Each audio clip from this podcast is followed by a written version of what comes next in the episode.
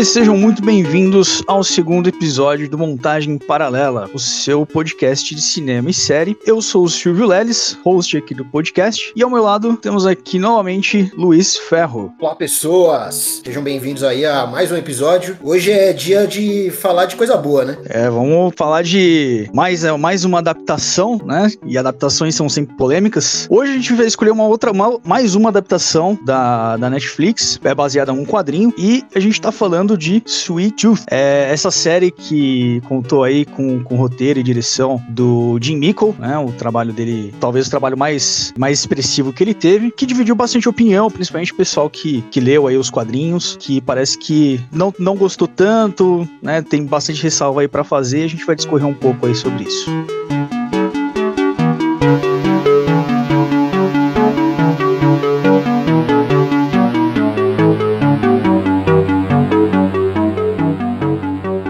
Quadrinho ele foi lançado em 2009, né? Ele teve aí três tiragens, uma de 2009 é, e outras duas aí entre 2011 e 2014. É um quadrinho feito aí por Jeff Lemire, é, que escreveu por bastante tempo aí pela pra, pra Vertigo, pra DC, algum, alguns quadrinhos aí. Tem bastante material interessante dele, né? Não é só Sweet Tooth que, que se destaca, que vale a pena vocês darem uma, uma, uma pesquisada aí, como por exemplo Ninguém, Condado de Essex, né? Nada a Perder. Tem bastante coisa, bastante coisa interessante que aparentemente né, é, é uma temática que ele gosta de abordar, que é justamente essa, esse cenário pós-apocalíptico aí, né? Jeff Lemire, ele é um. Jeff Lemire é um escritor bastante prolixo, né, cara? O cara produz muito. Ele tem muita produção. Talvez, né, pelo. Não cheguei a ler tudo dele. Peguei algumas coisas aqui meio é, aleatórias para ler e acho que a própria. A própria temática dele não se varia muito, né? Não sei se é falta de criatividade, se realmente ele gosta de abordar. Ah, não, mas acho que você tá, você tá completamente enganado, cara. Ele sim, ele tem, ele tem temas muito caros a ele, né? Que, que é família, amizade, que ele acaba tocando em algumas obras obras recorrentes, mas ele tem obras muito diferentes uma da outra, cara. É, tem uma que é Black Hammer. Você pega Black Hammer, nossa, é muito diferente, é de super-herói. Black... Sim, fala sobre família, uma família de super-heróis. Só que é outra coisa, totalmente diferente do Sweet Tooth, por exemplo. Não, Black Hammer já, já se destaca mais, né? Já, já pelo menos sai um pouco dessa, dessa seara. Eu digo assim, falta de, de criatividade não como, não de forma pejorativa, mas é como ele aborda a, sempre a, a mesma temática, né? Fica aquele pensamento, peraí, será que é só isso que ele sabe trabalhar? Será que que ele tem potencial para poder fazer coisas diferentes. É meio que uma. É, a gente não, não tem tanto material para poder fazer paralelo muito. Eu acho que você tá enganado, cara. muito enganado, cara. Na verdade, tá muito, muito, na verdade, cara. Ele tem muito material, hum. muito assim. Ele é um dos escritores né, da atualidade que mais escreve. Pra você ter uma ideia, esse ano ele está concorrendo a três, três Eisner, três quadrinhos diferentes, por, por, concorrendo como roteirista. Isso já mostra que o cara escreve muito. Tem, tem, tem, tem roteirista que demora aí ano para escrever um, um, uma série, cara. O cara tá concorrendo a três, um ano. E ele tem sim temas muito. Tipo, pega Gideon's Fall, cara. Gideon's Fall é um quadrinho totalmente diferente de Sweet Tooth, por exemplo. Sim, ele tem temáticas recorrentes. Afinal, ele é um escritor que tem um estilo, né, cara? Só que a, a, o, que o, o que os quadrinhos dele tratam são iguais, cara. São muito diferentes. É porque eu não sou um leitor de quadrinho tão assíduo quanto o senhor, né? Mas vamos, vamos focar aqui no, na obra que deu, que deu origem à série, né? Que é a obra de mesmo nome, que é a Sweet Tooth. Sim, é série que né, foi uma adaptação é, muito bem feita, né? Que teve aí uma, um, um, elenco que até de certa forma surpreendeu, né? E até por conta do, do fato de, de não ter ninguém pelo. ninguém de, de, de grande nome, de grande destaque no, no, no mercado. Vamos, vamos dar uma, uma ficha técnica? Temos aqui no elenco o Christian Culvery, né, no papel de Gus, que surpreendeu a todos, né, com a, com a, atuação dele. É uma criancinha que, nossa, segurou bem a bronca. Carrega bem, viu? É, no papel do Big Guy, né, o Jeopard, é, temos aí o Nonson Luiz. É Nozier, né? Nozier, Acho que é Nozier. Nozier. é meio esquisito o nome dele, meio estranho de pronunciar. Meu francês tá, tá enferrujado. É francês o nome dele? Eu acho que deve ser, sei, né? tá, parece que é francês. Não, é pior que ele nasceu no Reino Unido. Temos aí no papel do Dr. Singh, né, Adel Akhtar, a esposa dele no papel da Rani Sim, temos aí a Lisa Velani, é, o nosso Bob, né, que é o grande vilão aí da, da série, temos o Andrew Lang, é, e temos aí a, a, Dan, a Dania Ramirez, né, no papel também da, da Amy Aiden, que não tem nos quadrinhos, né, mas foi uma adição muito interessante aqui pro, pro, pra série, e um elenco, né. A Stephanie Lavie, que faz a Ursa, acho que também não tem essa personagem nos quadrinhos, né? É, não tem, realmente, ela não, não aparece. E assim, foi um elenco que, sinceramente, me surpreendeu, acho que, claro, claro, cada um tem a sua, a sua particularidade, né? Tem, um, tem uma pessoa interessante aqui que, que você não falou, de, do elenco, que é o James Brolin. James Brolin, que é o narrador, que faz a narração do, da série, e ele é pai do Josh Brolin. Olha aí, já temos um... Curiosidade. É, já temos uma curiosidade. E é engraçado, né, que quando você pega assim, um, um elenco não é conhecido, a gente não conhece o trabalho do, dos atores antes da série, mas você percebe uma qualidade de, de atuação, né, que isso se dá, claro, por conta da atuação própria, né, do, do trabalho, de, o esforço de, de, cada um, mas você percebe que quando eles são bem dirigidos, o quanto que você consegue extrair do ator para ele poder comprar ali a, a ideia e fazer um, uma boa atuação. Sim, é, de, de nome conhecido, o, mais, o maior nome conhecido nem aparece na série, né, que é o próprio... Ah, o Robert Downey Jr., né, ele tá ali, né.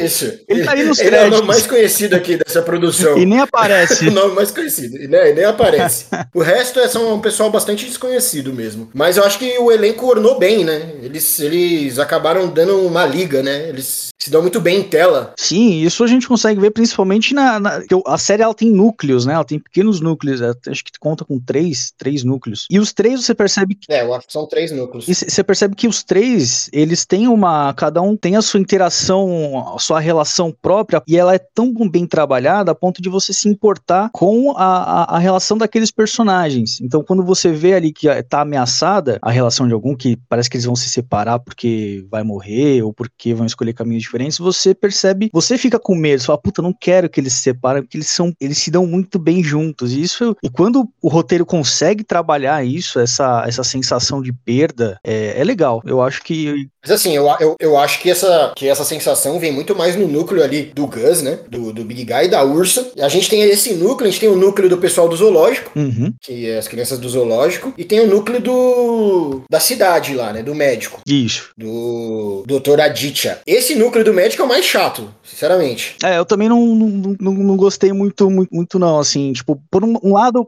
teve alguns acertos, mas também não foi muito... É que assim, ele é super necessário. Quando a série divide muito, quando qualquer obra divide, divide em núcleos, principalmente em, quando se fala de TV e cinema, tem uma chance muito grande de se perder, né? Que se acaba dividindo a atenção do público demais. E aqui são três, né? Só que o peso mesmo é no núcleo do Gus. Esse é o, o núcleo principal. Só que eu acho que os outros núcleos têm um papel importante no final de amarração. Ali você entende, né, mais pro final, por que, que esses três núcleos existem e aonde que eles vão se encontrar. É, e aí a gente espera, né, que talvez na segunda temporada a gente vai ter aí esse, esse núcleo mais, mais fechadinho, mais junto, né? Parece, pelo menos tudo indica que, que vai ser isso. É, mas vamos ver como é que eles vão trabalhar essa, essa, essa maçaroca aí, né? Porque tá, vai, vai misturar tudo. Bom, vamos falar um pouquinho do quadrinho, né? Primeiro, antes de. Porque a gente consegue perceber, se você assistiu a série, gostou da série, se emocionou com a série, né? Achou uma série linda, maravilhosa esteticamente, e não leu o quadrinho, se você for ler o quadrinho nos dois primeiros quadros, você vai. A, os seus sonhos eles vão cair por terra, né? O, o quadrinho ele tem a curiosidade de que o Jeff Lemire ele também é o desenhista, né? Não é comum ele desenhar, geralmente ele é só roteirista, só o roteirista, né? Tipo,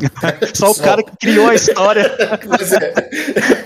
Mas geralmente ele só é o cara que faz o roteiro, né? E aí ele faz parceria com alguém, com algum outro desenhista. No Suituf ele é o desenhista e o roteirista. E o desenho dele, o traço dele tem uma característica meio bizarra, né? Ele, ele é de um primeiro momento ele parece feio. É, é algo meio cru, né? Algo parece que não foi terminado, mas meio, meio esboçado, assim. Mas pra proposta do, do da, da série, do, do, do, quadrinho, é, se encaixa, eu acho que se encaixa perfeitamente, né?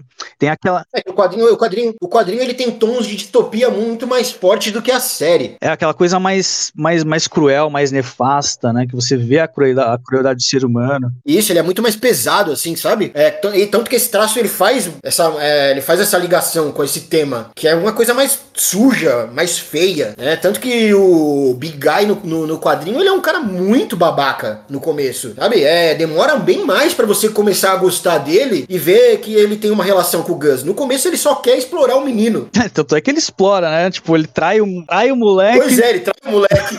já entrega ele pros lobos ali e, mano, dane-se você, eu só quero. Na série eles optaram por um outro caminho, né? Por um, um, uma direção diferente. A temática é a mesma, o mundo, a, a história segue um certo fio narrativo parecido com o do quadrinho. Eu não sei até, eu não sei em que momento se eles vão continuar, mas tem muita coisa que é diferente do quadrinho. Mas o fio da história é, do, é igual ao do quadrinho. Só que as escolhas visuais, escolhas narrativas são essencialmente diferentes do quadrinho. São, e, e isso é uma, uma jogada bem, bem ousada, né? Porque se você for parar para ver, você, ele, ele destoa toda aquela aquele, aquele universo macabro do, do, do quadrinho, uma coisa bem, bem pesada mesmo, que se, pessoa, se fosse levado mesmo ao pé da letra para as telas, não seria talvez uma série que atingisse o público que atingiu, né? Seria alguma coisa men menos palatável. Seria para maior de 18, eu acho. Com certeza. Então eles pegaram a essência do quadrinho, a, a questão do, de, de uma crise global, de pessoas ali tentando viver, sobreviver, alguns grupos tentando matar outros grupos porque precisam sobreviver e tal. Toda aquela crueldade, de uma certa forma meio que mascarada. A gente tem ali uma, uma cena ou outra, como por exemplo a, aquela comunidade lá que queima a, a pessoa e a casa da pessoa para o vírus não se proliferar.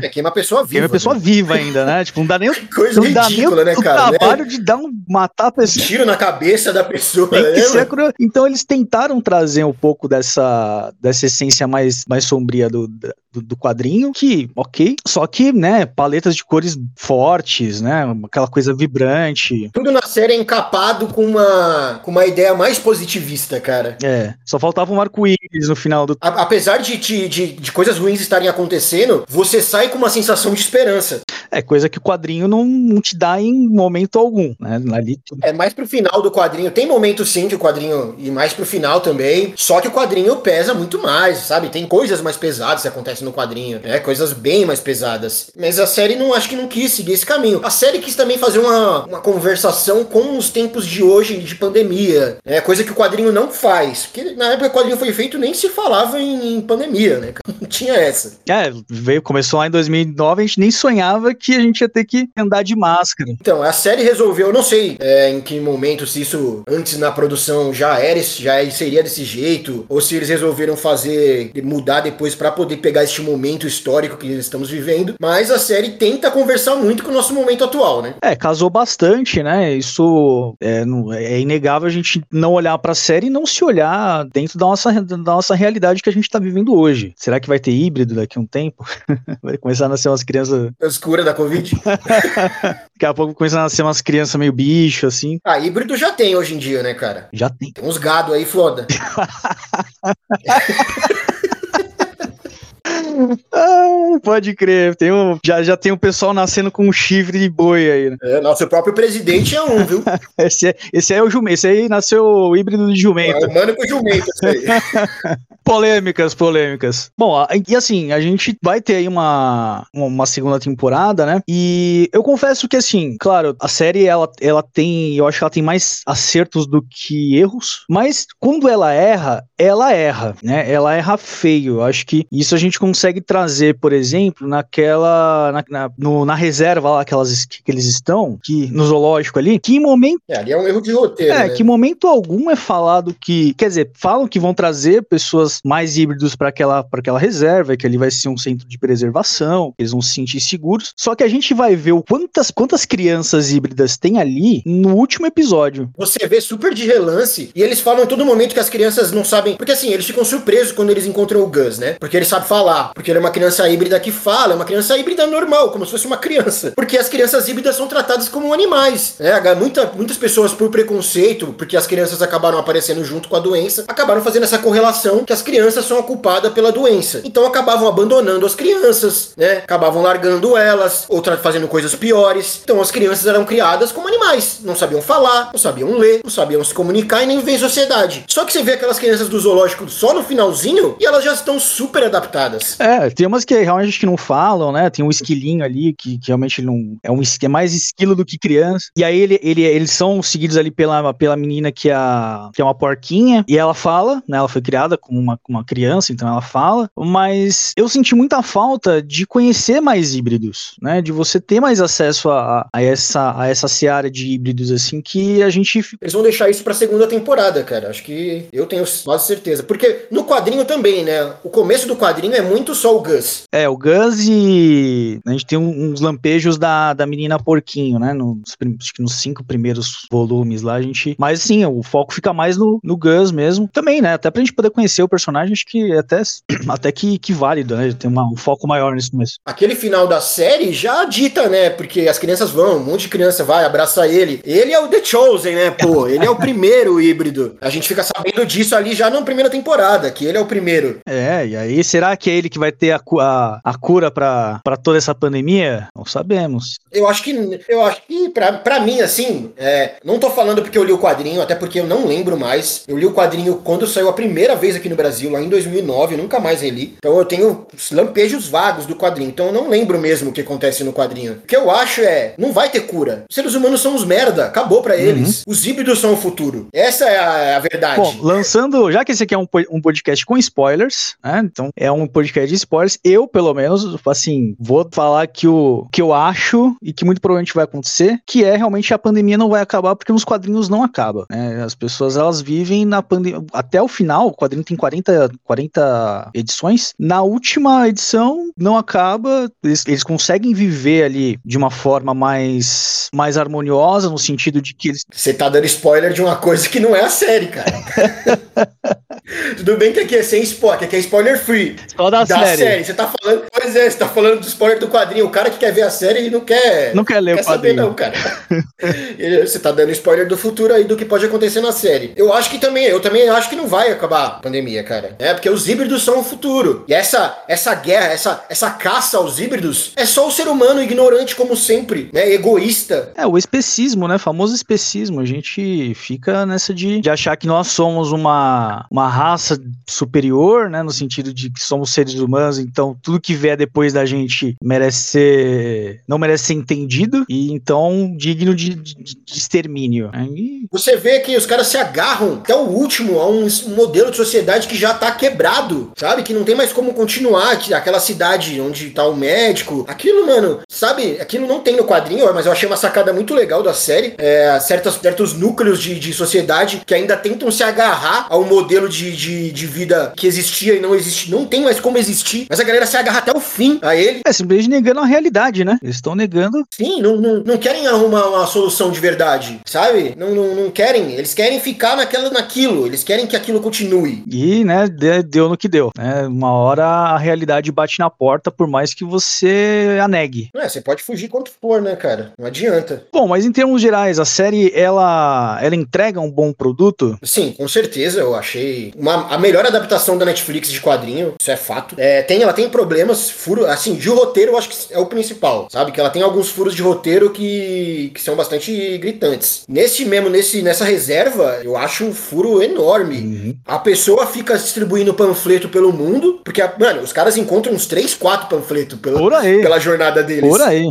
e, mano, só no final da série que, que, que, os, que os últimos homens lá resolvem invadir o, o a reserva, cara. É. Como assim? Não, é engraçado. Meu, você olha assim e fala, pô, a gente tá. É só o cara ir lá, tipo, levar. Ele tem um recurso quase que ilimitado, né? Dentro do, das possibilidades ali. O Bob pega ali a, o exércitozinho dele, manda pra reserva ali, tipo, logo no terceiro episódio, já domina aquela bagaça lá e já faz o que ele quiser. Logo quando ela distribuiu os primeiros panfletos, cara. é, então... Tudo bem, tudo bem. Assim, eles tentam mostrar na série que ela não fala onde é, sabe? Aquela hora que a galera liga pra ela e fala que tem uma criança. E ela fala: Não, a gente não vai buscar, a gente não vai, você não vai te dar o um endereço, tá ligado? Deixa aí que a gente vai buscar. Aí, aí eles tentando mostrar que, ó, é por isso que eles não acham. Uhum. Porque eles não mostram. Cara, e aí no final eles acham. Então. Assim. É, é brotou. É tipo, sorte. Ficamos andando por aí achando. Opa, pera aí, uma reserva. É, cheia de. Tro tropecei aqui, olha. Tro tropecei numa criança porco espinho, pera aí. Assim, acho um furo de roteiro, mas não é nada que. Nossa, nossa, estragou a série. Meu Deus, que horrível. Mas é, é um furo. É, até porque como a série ela, ela vem de uma, de, de, um, de uma sucessão de acertos, né? Quando ela erra, pelo menos o erro ele fica encoberto. Por exemplo, aquela. Agora não falando de um erro, tá? Mas só de uma, de uma característica que não tem no quadrinho. Por exemplo, é aquela, aquele núcleo do, da, da galerinha dos videogames lá, que é a, que é a Ursa. Da, da Ursa, né? Das crianças que se vestem de animais. Isso. Que não, não, isso não tem nos quadrinhos. Eles colocaram esse, esse elemento lá de uma forma novamente muito ousada e que funcionou, né? De uma certa forma. Eu, apesar que eu acho que aquilo eles poderiam ter tirado, só que eu entendo que eles deveriam colocar a Ursa de alguma forma, né? Porque eles queriam ter a Ursa. É uma parte que ela é muito desnecessária, porém, da forma como foi colocada, ficou legal. Ficou algo que, que ornou bem ali com, com o tom da série. Eu acho que leva muito tempo de tela, não, não precisaria tanto. É, mas, né, falando novamente aí de, de ousadias, de, de onde que, o, que a série acerta, eu acho que esse é um ponto que vale a pena ser, ser, ser trazido. E talvez, não sei, né, lá na frente, esse núcleo talvez vai voltar à tona, porque agora quem vai ser a, a quem se tornou a líder lá do, do grupo do, do, dos animais gamers é aquela menina lá que fez o antagonismo lá com a, com a Ursa. Eu acho que a gente vai ver eles novamente e isso preocupa. Preocupa porque como que vai ser trabalhado isso, se realmente precisa. É, eu acho que é algo que talvez, não sei, é, dá um frio na barriga. Crianças gamers é foda. Não, crianças animais gamers.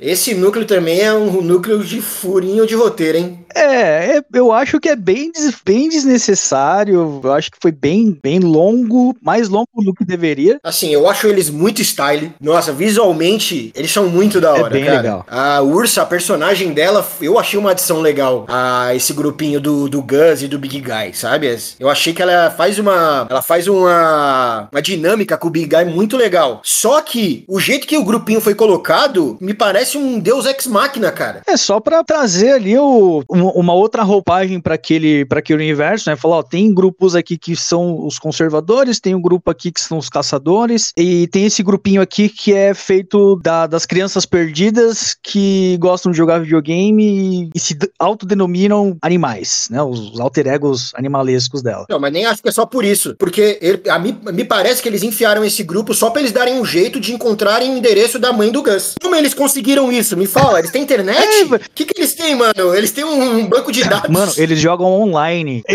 Tô falando, por isso que é Deus Ex Machina, cara. É uma, é uma solução caída, tirada do. Porque eles não sabiam que, como é, então. Como, como é que essas crianças acharam esse endereço? Como? Fizeram uma pesquisa no Google que já tava desativada há anos. Pois é, mano. Eles têm que banco de dados é esse aí, velho. Que essas crianças têm acesso. Não, os moleques são os. os é, essa, essa geração Y, né? pessoal faz internet com Então, eu achei isso caído, caído, caído. Outra coisa caída desse grupo é, eles falam que eles resgatam crianças híbridas, certo? E não tem nenhuma lá. Cadê as crianças que eles resgataram? Tinha nenhum. Eles fazem o que com as crianças? Eles mandam. No começo eu achei, ah, eles mandam pra reserva, né? Só que a menina nem sabe onde é a reserva. O que, que eles faziam? Eles davam um jeito de mandar pra reserva. Eles podiam ter pelo menos colocado uma, um, um diálogo que explicasse isso, cara. Não tem, né? Eles mostram assim que eles são uma comunidade bacana com os híbridos, fazendo todo aquele endeusamento com o Gus, né? Fazendo o Gus como um, um rei ali da, da, da, parada toda. Ah, porque eles queriam ser legal com o menino, né, mano? Ela viu que o Gus era um menininho. Puta, não tem como não gostar daquele menino, velho. Não tem véio. como, né, velho? Esse moleque é. Porra, moleque, ele é o primeiro híbrido que eles veem que fala e tal. Isso é impressionante, né, pra eles. Mas a ideia deles serem resgatadores de crianças híbridas cai por terra. Porque. Então eles nunca tiveram sucesso, né? Então, nunca conseguiram resgatar nenhuma é, criança. Eles estão lá há anos, né? É, estão só jogando videogame, né? Vou fazer o quê?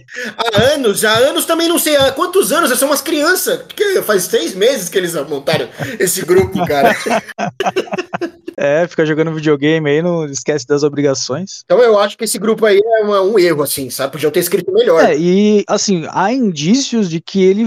A gente vai ver ele novamente no, na segunda temporada, porque aí criou-se uma antagonista a Ursa, que é aquela. A, esqueci o. Leô, Leoparda, né? Acho que é. Esqueci o, o bicho que ela é. Criou ali, criou-se ali um conflito, né? Ela vai ser a líder do grupo, aí a líder que vai ditar novas regras, vamos ver quais regras são essas. Ah, eu não sei, não sei se volta, não. Porque me pareceu mais também uma solução solução, entre aspas, pra tirar a ursa dali do grupo e colocar ela com eles, sabe? Eu não sei se volta, mas pode, pode ser que volte. Sim. Talvez pra não ficar muito repetitivo, né? Tipo, ah, tô andando na floresta aqui, tropecei, encontrei uma pessoa, opa, quer ser do meu grupo? Ah, bora. É, tipo isso. É, por que você vai andar com a gente? Ah, porque eu quero. É, tipo, tipo isso. Tem nada pra fazer. Bom, é arriscado, né? Tá aí mais uma coisa que o. que apesar da estética ser muito legal, ser um, um arco bem, bem, bem bacaninha de assistir, é uma coisa que é muito. É, sim, sim. A estética é muito, muito bacana. Nossa, eu achei aqueles personagens muito estilosos, sabe? Ver aquele grupinho vestido de animal. Aquilo eu achei muito da hora. Mas é isso, é visualmente legal. Só, não passa, não passa é, daí. Porque não explica, não tem explicação daquelas crianças estarem vivendo ali daquele jeito, com tanto acesso à informação, tanta tecnologia. Enquanto a galera que tá na cidade lá não tem nada. Não, o máximo que eles contam lá é uma ferrovia toda esmilinguida lá que. E só. É, tem o exército lá dos últimos homens, mas se pais, as crianças têm mais tecnologia que esse exército, cara. Tem, não, eles.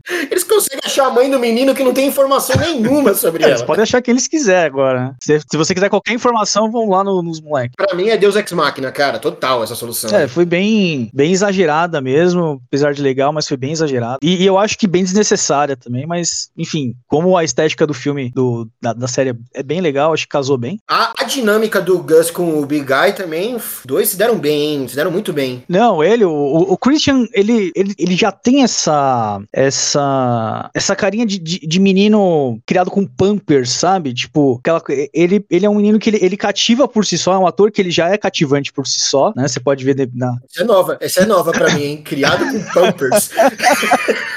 Mamãe criou com Pampers. e... Menino nasceu na floresta, cara.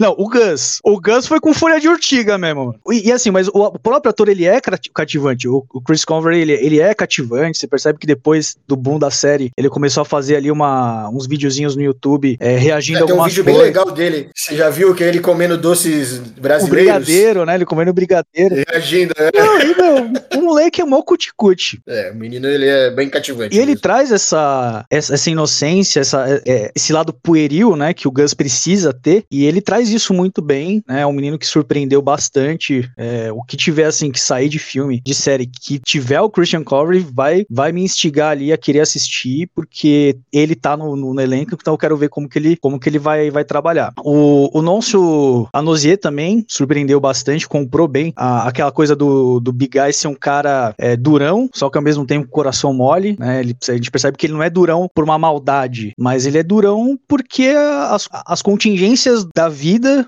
que levaram ele até ali fizeram com que ele fosse um cara, tivesse ali a, a casca grossa dele. Sim, fazendo, fazendo um paralelo com o quadrinho, ele é muito mais zoado no quadrinho, né? Na série ele é um cara muito mais fácil de gostar. A série trabalha muito mais rápido a ideia dele, dele se apegar ao menino, da ideia dele ser um cara gente boa, que na verdade passou por muita merda, né? No quadrinho demora pra você pegar uma simpatia por ele. É, na série isso já é bem mais acelerado, né? E também é, também é uma dupla meio, assim, é meio batido, né? Esse, essa do cara durão, do menino ou da criança que amolece o coração dele, sabe? E eles acabam, ele acaba se, se apegando à criança. Isso é, é batido, vai. Isso é um negócio meio, né? Já trabalhado em muitas obras. É, a gente viu aí, por exemplo, Logan, né? O, o filme do o último filme do Hugh Jackman que traz essa, essa receita, né? É, até em videogame, Last of Us, Last é of isso, Us, sim. Mas assim, é uma receita que funciona. E aqui funciona. Funciona, os dois teve uma química. Eles teve uma química, entre eles a química já tava boa, e aí quando entra a, a Ursa, parece, no começo, parece que vai ter ali uma. Vai destoar um pouco daquele. a reação que tem dos dois, mas ela vem com uma, com uma liga muito boa, e aí cria-se ali aquele, aquele trio, né? Aquele power trio, e que realmente fala, pô, legal, eles conseguiram trabalhar bem aí uma, uma química bacana entre os três personagens. Eu acho que, que a Ursa, ela vem mais ali para colocar em. colocar o Big Guy na parede, né, cara? Sabe? Tipo, faz ele pensar na relação dele com o Gus. Tipo, o que, que você tá fazendo com esse menino, né? Tipo, deixa o menino que eu cuido dele. Tipo, ou, ou cria ou sai fora. É, ela faz ele pensar, né? Ela faz ele pensar. Essa é uma ferramenta da série. Ela foi tipo uma ferramenta da série para meio que acelerar, né? Essa mudança dele. Como eu falei, o quadrinho demora mais pra essa, esse apego entre os dois rolar. Na série é na primeira temporada ali, porque é uma série curta, né? Tem oito episódios só. Então eles têm que dar uma acelerada nas coisas. Não podia ficar a temporada inteira nesse, nessa dinâmica de ai, ah, não gosto desse menino, eu quero me livrar desse menino. Não dava né? Então eles deram uma corrida com a coisa. É, e né, acabou que, que deu, pelo menos para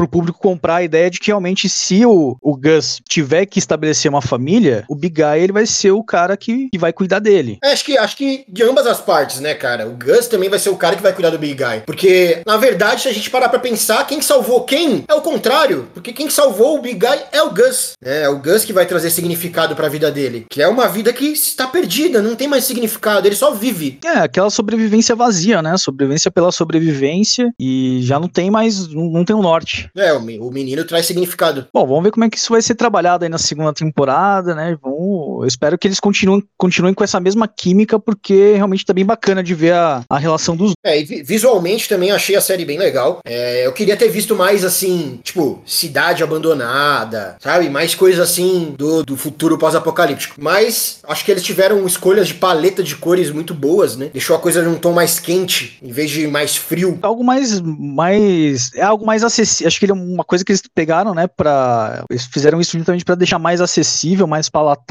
coisa que o quadrinho já não, já não é tanto, né? Pela, pela densidade. E eu gostei. Acho que funcionou muito, funcionou bem. Assim, espero que eles consigam manter assim essa, essa vibe até quando a série durar. É, vamos ver. É, eu acho que eles tiveram ali, é obviamente, uma limitação de orçamento. Se, porque a gente vê que não aparece híbridos, eu acho muito por isso. Não aparecem mais híbridos. Que tiveram um gasto com aquela com aquele híbrido esquilo. Aí quando aparece aquelas crianças de relance nos túneis, eu achei que tava brega, cara. Tava brega, né? Parecia uns cosplay tava mal, mal feito, feito, cara. Isso, tava mal feito. Você via que não foi, não gastaram muito ali com, com isso aí, né? Eu espero que na próxima aqui tem que ter mais híbrido, vai ter que ter. Não, vai ter, eles vão estar no laboratório ali. Tem que aparecer, é, o Gus é, é o ponto de união de, dessa, dessa coisa toda, de unir esses híbridos, mas aí eles vão ter que, né, trabalhar melhor essas crianças, cara. É, apesar que agora com o sucesso da série, né, a série, né, tendo aí esse, esse essa boa aceitação do público, espera-se que o orçamento aumente justamente para poder agora continuar tendo a qualidade que teve. Então a gente espera que logo mais eles vão, eles vão conseguir ter aí é, efeitos visuais é, com mais frequência, melhores, conseguir apresentar melhor assim esse, é, os híbridos para a gente poder se conectar com eles, não só com o Gus e, e, com, a, com a menina porquinho e com o esquilo, mas com, com, a comunidade híbrida de um modo geral. São as pessoas que vão ser a família dele, né, também. É. Porque são as crianças que são igual ele, ele nunca conheceu outras crianças igual ele. Sim, então eu acho que o saldo tá, tá bem positivo aí. E, bom, o Jeff Lemire, inclusive, falou, né, que, que, que vai, parece que ele vai continuar escrevendo algumas coisas aí depois do sucesso da série. Ele gostou, inclusive, ele, ele gostou muito da, do resultado da série. Acho meio caído ele querer continuar o quadrinho só porque a série fez sucesso, tá ligado? É aquele efeito, né? O efeito quando a, a, aproveitar o hype, né? Isso. Não, a não ser que ele tenha uma história de verdade para contar, sabe? Senão é perda de tempo. Porque eu acho que o quadrinho acaba bem. Assim, fecha bem, assim, a, a história. Fecha. Você vai continuar uma coisa que já tá bem amarradinha, é complicado, né?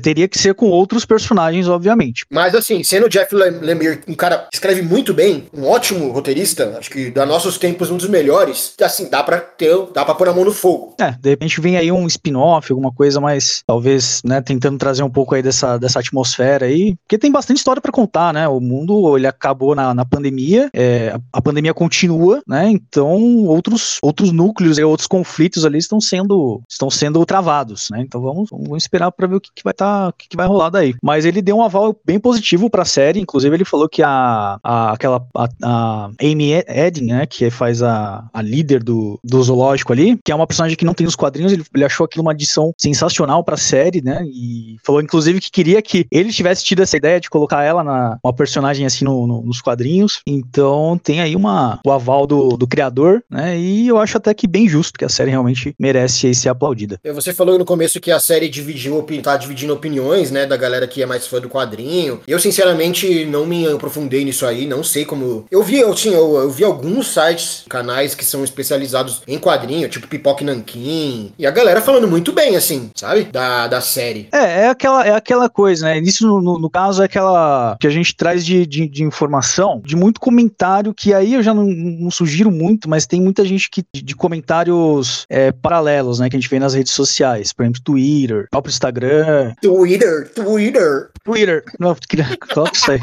Do, do Twitter, do, Insta, do Instagram. De, teve gente que não gostou. Eu acho que isso é uma proporção pequena, né? As pessoas falam, ah, não gostei porque não trouxe aquela essência do quadrinho, daquela, daquele negócio bem, bem denso, né? Aí entra uma discussão que é aquela coisa de que, meu, tá, adaptações elas são, são difíceis, são, são tiros no escuro. É, a gente teve aí muita adaptação ruim ao longo do tempo, tanto feita de quadrinho, de videogame, de. que não deram certo mesmo, que foram realmente ruins. E eu entendo até a crítica da, do, do, pessoal que, que não gosta, mas a galera tem que ter em mente de que aquilo que ela gosta, aquela história que ela gosta de da forma como ela é contada, vai estar tá ali. Né? Você não gostou da série, porque a série ela é muito, muito pra cima, muito a Walking on Sunshine, né? Cara, pega o quadrinho, são 40, 40 edições, e um dia você lê, tá ali, revisita aquela história, né? Fica muito aquela, aquela, aquela coisa de querer ver na, ver na série, na tela, a mesma coisa que tá na, no quadrinho. São os chatões de sempre, né? sempre vai ter, né? Essa galera que, que só quer reclamar, né? Mas, claro, tem, tem adaptações e adaptações. Eu acho que o Sweet Tooth pega sim a essência do quadrinho. Você não precisa fazer um copia e cola do que tá no quadrinho pra série. Às vezes nem funciona, são mídias diferentes. Você tem que fazer adaptações, tem que fazer concessões, cortes. Não adianta. Não adianta. E, assim, é. Infelizmente a gente teve aí muitas adaptações que tiram da gente essa, essa confiança de que quando a gente fala, puta, vai ser adaptado de um quadrinho, vai ser adaptado de um jogo, a gente fica realmente com medo. Porque, é, principalmente quando é uma,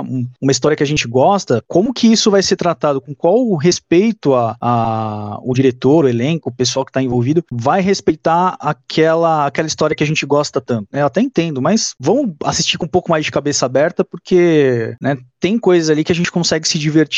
Claro, salvo muitos, muitos exemplos aí, como agora pegando aqui do videogame, Super Mario, é, Resident Evil. Videogame é uma caso à parte, né? Videogame até hoje não acertou a mão ainda em adaptações para cinema ou série. São pouquíssimos ah, os exemplos de, de, que foram bem sucedidos. Quadrinho, quadrinho e livro, para mim, já estão numa, numa caminhada muito mais avante, sabe? Quadrinho, tá, a gente tá na era da adaptação dos quadrinhos. Sim. E tem adaptado quadrinhos que tem sido tem sido boas adaptações. Claro, aqui ali saem coisas ruins. Destino de Júpiter aí, ó. Apesar de eu não achar uma porcaria série, a galera não gostou. A galera uhum. em geral não gostou. Eu acho que mais foi o timing da Netflix, sabe? Lançou ali logo em seguida do The Boys, com uma temática muito parecida, então a série acabou ficando nesse limbo. Mas adaptações de quadrinho eu acredito que estão indo numa seara boa. Sim, eles estão realmente conseguindo trazer aí a essência do, do, do quadrinho com uma, uma roupagem atual, porque muitos dos quadrinhos eles foram lançados há pelo menos uma década atrás, né? No exemplo aí é o Sweet Tooth, mas tem essa, né, essa adaptação, essa, essa esse aperto na, na, nos parafusos aí, ele, ele é necessário. Se você conta aí com roteirista, com um bom roteirista, uma boa direção, uma pessoa que, que realmente leu o conteúdo e entendeu aquilo e soube trazer isso pra tela, é, acho que isso é fundamental e é, é, sensacional quando, quando dá certo. E foi o caso aqui do nosso Bico Doce. Você, você achar, pegar o que tem no quadrinho, colar no que tá na, na, na tela, vai dar certo? Cara, pega Resident Evil 2 aí, o filme. Pô, mano, lá tem um monte de personagem que é idêntico ao do jogo. Tem o Nemesis, tem a Jill. Só que é o quê? Eles pegaram os personagens e colocaram a roupa igual para falar que tá lá. Isso então, mano, isso não faz uma boa adaptação. Colocar coisas iguais, idênticas, copiar e colar o quadrinho ou, ou qualquer obra original, como livro ou videogame, pra tela da, da TV ou do cinema, não faz uma boa adaptação. Não é isso que faz uma boa adaptação. Pegar a essência, entender a essência daquela história, sabe? E manter essa essência. Fazer as adaptações necessárias para a nova mídia que ela está sendo portada. Sem perder exatamente essa, o que faz a série ser tão ser icônica. Não é a estética, não é a roupa, né? Não, não é. Nunca será, nunca será. A gente pode até fazer um, um episódio aí falando de adaptações, né? Que ao longo do tempo aí a gente teve acertos e muitos erros. É, eu acho que a gente está na era das adaptações, né? Eu acho que a mídia primária das maiores obras que têm saído hoje em dia, né, tanto como para séries quanto para cinema, não são ah, originadas dessas mídias. Elas têm tra sido trazidas de outros lugares. É, a, o grande laboratório dos cinemas e séries tem sido mesmo os quadrinhos, os livros e os videogames né, em menor, menor grau. É, a gente teve aí uma, um momento né, dos livros terem o seu, seu momento, né? A gente teve, no caso, é, Senhor dos Anéis, Harry né? Potter. É, Crepúsculo. É, teve uma, uma seara aí de, de livros adaptados. É, aí começou a migrar um pouco pro videogame, Resident Evil, Silent Hill, e agora é o momento dos quadrinhos, né? São, são fases, né, que a gente passa e os quadrinhos eles estão aí e felizmente a gente tem muita coisa boa para ser adaptado, no, no, seja pro, pro cinema ou pro streaming. É, que vão além de super-herói, né? Vão além de quadrinhos que se tratam apenas de super-herói. Apesar de ser a, a, o grande fazedor de dinheiro hoje em dia, né? Super-herói, mas os quadrinhos têm obras que vão muito, muito além dos super-heróis. Sim. Bom, aí a gente pode deixar uma reticência aí pra gente tratar desse, desse tema aí mais pra frente, né? Porque acho que tem bastante, aí tem bastante pano pra manga aí. Realmente tem muita coisa que a gente pode trazer de opções aí pro mercado, de, de, de, de adaptações, né? E pode deixar aí pra um outro episódio. Sim, sim, é um tema bem interessante e que dá para falar muita coisa dele, viu? Ainda mais o senhor, né, que é um leitor assíduo, voraz de quadrinhos. Leio bastante quadrinhos e livros. Um panorama geral aí, de, de 0 a 10, quanto que vale a série? 0 a 10, não. 0 a 5, 0 a 5, né? né? Então, de... É, essa é a nossa nota. De 0 a... Esqueci. O cara já quer mudar todo o bagulho aí. De 0 a 100. A série merece ser assistida? Vale a pena ser assistida? De 0 a 5, eu dou um 4 pra série. É, eu tiro um ponto porque por conta dessas falhas de roteiro, sabe? Assim, não são falhas gritantes, mas me incomoda um pouco esse Deus Ex Machina. Deus Ex Machina é um recurso que, que funciona, dá para usar, só que tem, na maioria dos casos ele não é bom. Acaba sendo um atalho, sabe? Uma preguiça. Então acho que ela perde ponto por isso. Mas de resto, é uma série ótima, assim, para você ver com a família, com o filho. É uma série muito positive vibration. Fala do nosso momento atual, sobre a pandemia, sobre egoísmo, preconceito. Então acho que a série tá no momento, ela veio no momento certo. É, ela fez um casting ótimo. Gus é uma criança incrível. Só ele já vale a pena ver a série. Mas tudo na série é muito bem, bem construidinho, sabe? Eu acho que é um grande acerto da Netflix que tem a. A Netflix a gente sabe que é uma montanha russa, né? De, de acertos e erros. Os caras produzem muita coisa, sabe? E essa é um acerto. Recomendo. Se não assistiu, assista. Eu vou, eu vou da mesma nota, né? Nota 4 também. É, o roteiro, eu acho que é o que mais tira um pouco do, do dessa, dessa nota, porque realmente tem furos de roteiros que, que para quem assiste mais, assim, presta mais atenção, né? Na, nesses detalhes, assim, preza mais por um, pelos aspectos técnicos do, do, do, do filme, de uma série, acaba que realmente isso pesa, mas se a pessoa que assiste, que tá ali só para assistir, quer realmente se divertir com uma, com uma série, é, vai gostar muito, vai gostar, realmente vale muito a pena você é, investir aí alguma, algumas horas do, do dia, né, durante a semana. Aí, são oito episódios e, e cada episódio ele é instigante para você continuar assistindo a série de novo, então é, as atuações nem se fala, né, mais um ponto aqui pro, pro Christian Cover, que faz o Gus, vale muito a pena e realmente, assim, eu acho que a Netflix, só pegando um ponto aí que você, que tocou, acho que a Netflix precisa repensar melhor é, nessa questão de, de quantidade e ver se de repente não é melhor botar o pé no freio ali e realmente lançar coisas que realmente vão, vão agregar, vão, vão ser enriquecedoras desse mundo audiovisual. É, talvez seria melhor eles prezarem mais, assim, lançar uma série mais cadenciada, mais com uma qualidade melhor e tal. Eu não, eu não quero me estender muito nisso, porque a gente vai deixar esse assunto mais para o tema de, de streaming. Mas, cara, é completamente compreensível a Netflix fazer essa quantidade de produção. Primeiro, eles não têm um estúdio deles. Tem a Fox, a Warner ou a Disney. Então eles tinham que criar as suas produções originais. Então os caras inundaram a, o streaming deles de, de produção. E é pro mais variado público. Tem coisas lá que são uma porcaria, mas tem gente que gosta, cara. Não acho que é um erro que eles estão fazendo, não. Mas a gente tem que, tem que ter noção. Tem coisas lá que são muito ruins. Mas tem público, tem público.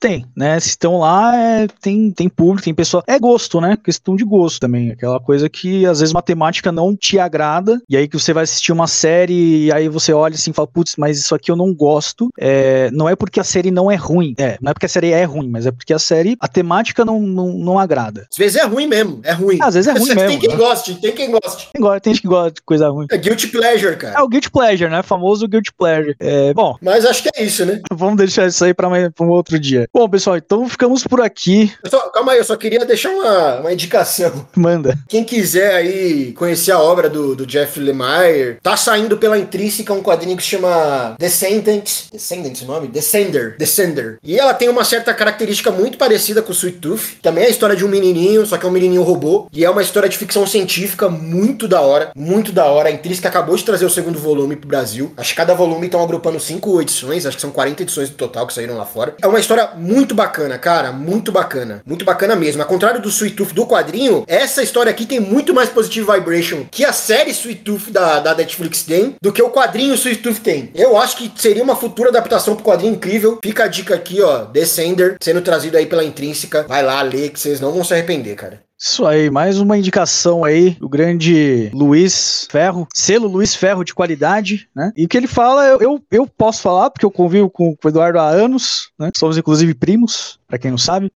Nepotismo. Olha o nepotismo. Olha o nepotismo. só coloquei, só estamos aqui junto porque a gente é da família. Só me chamou porque é primo. Que é primo. Se fosse primo de segundo grau, nem chamaria. Foi a avó que obrigou você a chamar. Ela falou, chama ele. Mordendo a língua. Bom, é, mas as, é, as indicações do Eduardo são muito bem-vindas, porque realmente é uma pessoa que consome aí quadrinhos e séries e tudo que a gente vê na cultura pop hoje. O Eduardo começou a consumir lá em mil, 1954. Nasci com o quadrinho na mão. tipo isso. Não, não sou tão conhecedor assim, cara. Não, calma. Não, mas calma vamos lá. lá. vamos lá. É um, é um mas não no sentido de não trazendo a, a pecha de meu Deus, supra-sumo, mas é uma pessoa que tem um, um olhar crítico para aquilo que assiste, para aquilo que lê. Acho que não deixa muito as emoções pegarem no momento de, de, de quando consome alguma coisa. Então, realmente, quando dá uma opinião, ele fala que a opinião é uma opinião, uma opinião pensada, clara. E eu acho que isso vale muito, né? Quando a gente sai um pouco da, das paixões e a gente traz mais pro, pro racional. Eu acho que a gente podia fazer um pouco mais disso no, no fim dos episódios. Vamos ver se a gente consegue dar dicas aí de livro, quadrinho, que não sejam só coisas da TV, né? Vamos exercitar um pouquinho a leitura. Que é bom. Que é bom, né? É bom também pegar um produto na sua fonte, né? Que aí você tem uma, uma análise mais clara das coisas, né? Quando você pega o original. Não para ser o chatão, mas mais para ter, né, mais estrutura. Da onde veio essa coisa, né? Tá ali, tá no quadrinho. Para poder entender melhor. Tá no livro, isso, isso ajuda. Bacana. Então, vamos aí ficar por aqui nesse episódio e obrigado aí pela companhia de todos. Espero que vocês tenham aí um bom dia, uma boa semana e daqui 15 dias a gente se vê de novo. Falou, pessoal. Eu acho que vocês podem ir lá no nosso Instagram, né, no nosso Face, seguir a gente. A gente posta coisas lá também que não são só o podcast, umas análises de filmes que a gente não, não tem tempo para falar no podcast. Posta lá, críticas lá, segue a gente lá pra, pra acompanhar o trabalho. Né? Isso aí, dá essa moral aí pra gente. e até daqui 15 dias. Falou, pessoal. Obrigado. Abraço.